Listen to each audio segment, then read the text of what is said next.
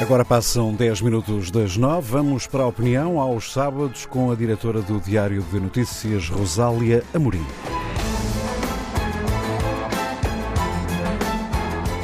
E agora, PSD.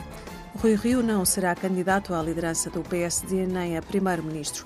Depois da derrota nas urnas a 30 de janeiro, o presidente disse que já não será útil ao partido.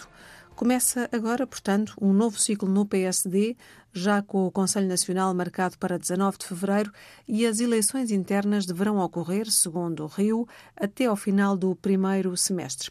Há uma travessia do deserto para fazer e que vai durar quatro anos, por isso. Parece-me que é mais importante do que nunca discutir primeiro que espaço político quer o partido assumir no país, se é mais ao centro, como defendeu Rio, ou se é mais ao centro-direita. Só depois então escolher quem se sentará no cadeirão da sede na São Caetano Alapa.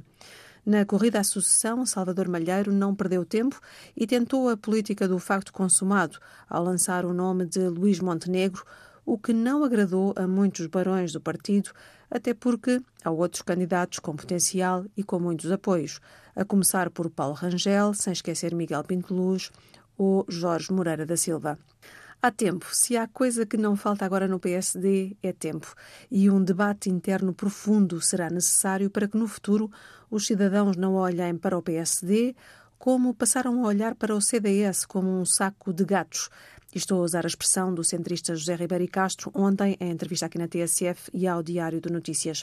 Para que o PSD, fundador da democracia, continue a ser considerado uma alternativa, um partido de poder, deve ter a capacidade de representar as pessoas e não apenas o público interno.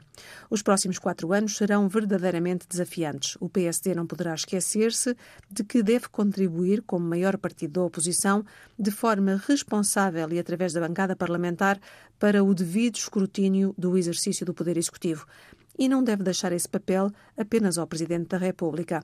Depois tem de ganhar músculo para enfrentar uma maioria absoluta socialista, mas também toda uma bancada de direita nova, fresca, que sabe comunicar e vai fazer voz grossa. O Iniciativa Liberal e o Chega, partidos onde terão votado certamente muitos dos sociais-democratas que fugiram do PSD, vão tentar ocupar todo o espaço e protagonismo na Assembleia da República. E o Partido Socialista, confortavelmente sentado na sua maioria absoluta, vai sorrir, acenar e liderar o país até 2026.